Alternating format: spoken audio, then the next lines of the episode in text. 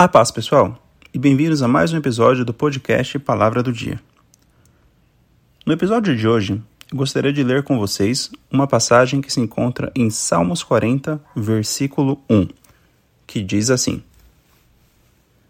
Esperei com paciência no Senhor, e ele se inclinou para mim e ouviu o meu clamor.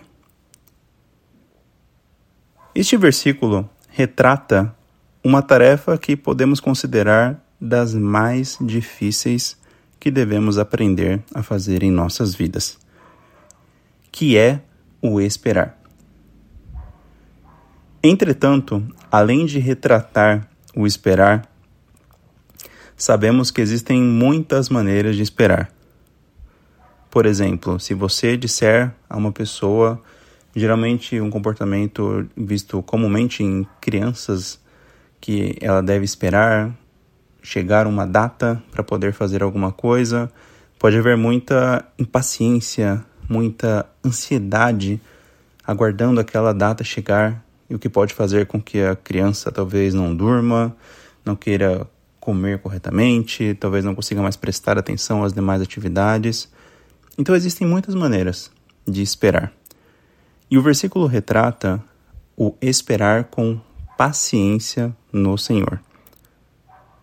E é interessante ver que essa paciência demonstra um comportamento de confiança absoluta do salmista diante de aquilo que ele estava vivendo e aquilo que ele esperava e ele trazia em seu clamor para o Senhor.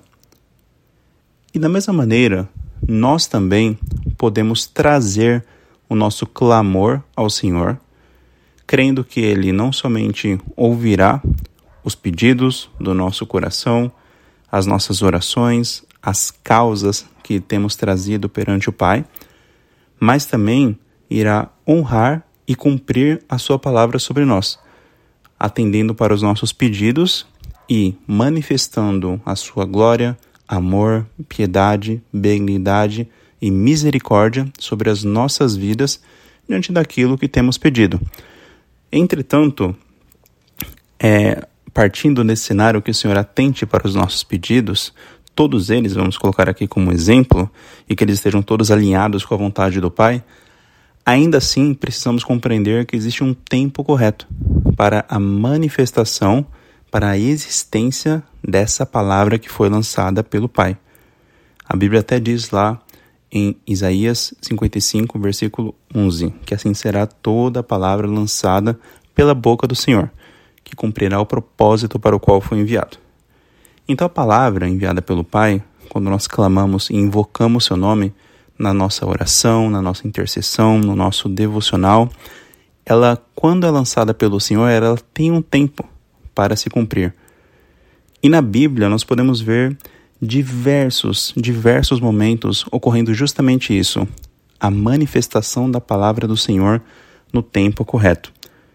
Por exemplo, quando houve a visita, se eu não me engano, do anjo do Senhor a Abraão e Sarai, o Senhor disse que no tempo correto ela haveria de ter um filho.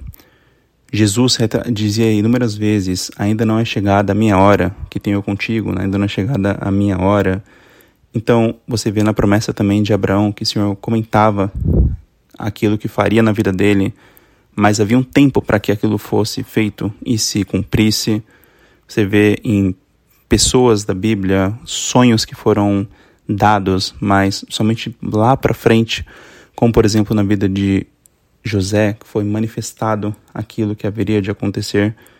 Então, o Senhor, ele lança uma palavra sobre as nossas vidas quando nós nos posicionamos diante de uma determinada situação, entregamos e rendemos todas as coisas diante dele. Então você olha, ora lá, Senhor Deus, eis-me aqui, essa situação eu entrego diante de ti, Pai, para que possas me ajudar com A, B e C que venhas cumprir o teu, a tua vontade, venhas cumprir o teu querer sobre essa situação. Eu me rendo a ti, Pai. E o Senhor, essa oração chegando ao trono, ela gera ali um, uma consequência, né? Uma, uma palavra, vamos colocar assim, que é lançada sobre as nossas vidas. E aí a manifestação dessa palavra é que ela ocorre no tempo correto, que nós não necessariamente sabemos, né? Talvez pode ser instantaneamente, pode ser depois de um dia, horas, minutos, pode ser depois de semanas, meses e até mesmo anos. E aí o nosso papel, quando nós apresentamos e rendemos todas as coisas diante do Senhor, é justamente nos posicionarmos como o salmista, que diz: "Esperei com paciência no Senhor, e ele ouviu o meu clamor e atendeu a minha causa. Ele atendeu aquilo que eu tinha apresentado diante do Pai."